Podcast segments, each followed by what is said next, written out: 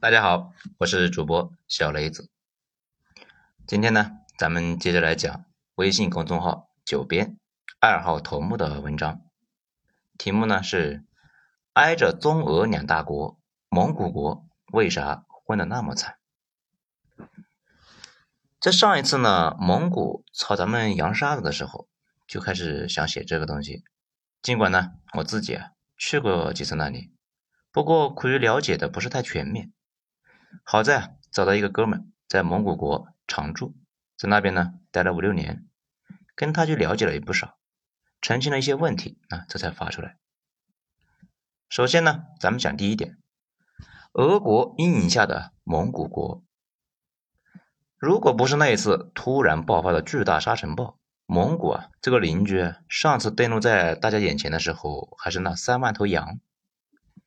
作为一个被夹在中俄两大国之间的一个世界第二大内陆国，啊，这里说一下啊，第一大是哈萨克斯坦。在一九九一年苏联解体之前，蒙古国是一个一直保持着第一的称号。大概呢，内陆国的特点就是比较封闭吧。蒙古和哈萨克斯坦似乎呢没有太多的曝光度，虽然他们距离我们基本上算是脸贴脸。特别是蒙古和中国的边界线几乎有五千公里，那也就是一万里。但是，一般国人对蒙古的了解，估计啊，这个水平都差不多。大概呢，几乎就是完全不了解。只要打开地图，就可以发现蒙古的版图有问题。除了大漠、戈壁，那就是高山，这让人就疑惑啊，这个地方明显不适合人类的生存，就算是拿来放牧。都怕把畜生给饿死。这里的人那是如何在千年中四处扩张、指东打西的呢？蒙古就没有稍微好一点的地方吗？其实啊，很简单，有啊。不过呢，好地方都被俄国人给占了呗。说蒙古国，这不把俄国拿出来说说，那是不行的。事实上呢，现在的蒙古受俄罗斯的影响，比受中国的影响要大得多。尽管我们感觉好像跟他们关系很近，而且呢，现在蒙古第一大贸易国是我国。俄国作为地球上第一土地狂魔，在清朝前期呢，就不断的侵袭蒙古的土地。俄国和蒙古的边界真的是可以用缺德再来形容。但凡不是荒漠，那都是俄国的，因为他们呢，把铁路建设到那里去了。路是我的，那地自然也是我的，而且呢还要多占点，那心里才踏实。所以蒙古境内除了中部的山地区，但凡不是太荒凉的地方，基本的都是归了俄国。真正的是别的流氓啊，吃饭连锅端，他呢连个炉子都拿走了。这不少人说，我们史书里面说的漠北就是现在的蒙古国，其实呢不全是。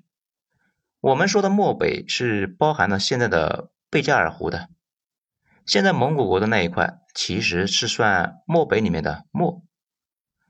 在评论区呢，咱们丢张图片啊，这个是从谷歌地图上面截的，从这里呢一眼就能够看出来，绿色的地方全在俄罗斯，整个蒙古就是一片黄，那个上面那个腰字形的那个蓝色区域呢，就是贝加尔湖，整个蒙古国黄秃秃的。只有最上边有一个绿帽子，蒙古的首都啊就在那一带。看到这些内容呢，觉得就算是流氓，那这样干都会被同行嫌弃啊。你以为就这样吗？No No No，那还有更过分的。即使是这样，在俄国人看来，那都是吃了亏的呀，因为蒙古还没有全部弄到手里边。到了辛亥年，大清凉了，这一点都没耽误啊。蒙古就被沙俄弄得给闹独立了。这按照沙俄的计划呢，既然蒙古国从中国折腾出来了，那这地方又挨着我，那这还分什么你的我的这么见外呢？不要多久，那都是我的。俄国人的思路和操作手法一直就是这样的花费稳定的。但是这老话说得好啊，人算不如天算。诶，一战打起来了，沙俄垮了，沙皇全家被枪毙了。这暂时就没法闹腾了。这列宁他们上台以后呢，和外国干涉军还有白军，就接着就打起了苏俄内战。那个时候呢，蒙古那也乱了，特别是原本和沙俄搞在一起的上层王公们，这害怕革命党胜利之后报复，他觉得北洋政府是个助力。再看内战双方这一时还分不出胜负，这感觉这是机会呀，直接就跳反了，就报告北洋政府，要求重新回归。而日本人呢，在日俄战争获胜之后啊，对于俄国的报复非常在意。对中国收复蒙古，那也颇为支持，就提供了借款和军械。这就是一九一九年北洋收复外蒙。这无数的公知民国粉，这一说起来呢，那就激动的是如轮次。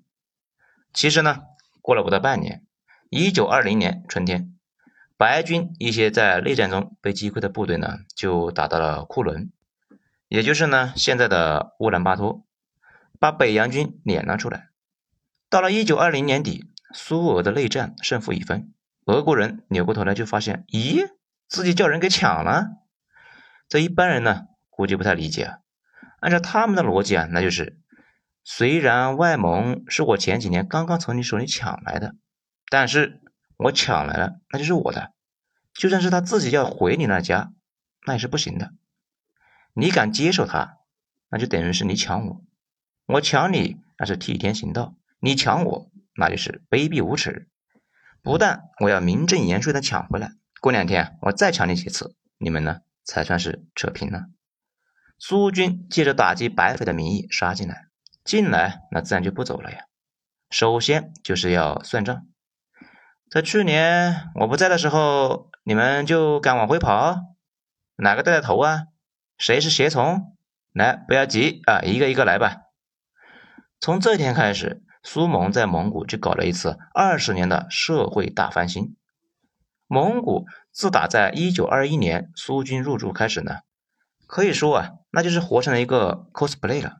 基本上苏联干啥他干啥，甚至啊，苏联在一九八九年开始内乱，蒙古也跟着学，基本上是一夜之间就乱了。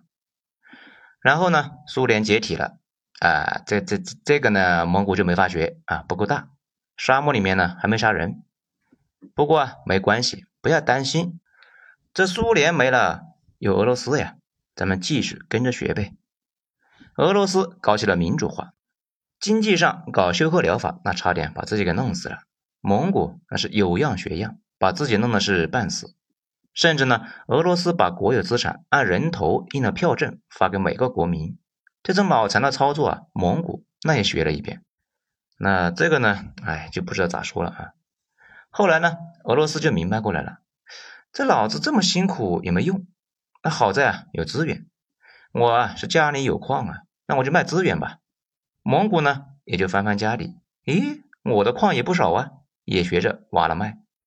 这俄罗斯呢就赶上了国际市场上资源价格上涨，那飞了起来，社会开始就稳定，开始啊就搞骚操作。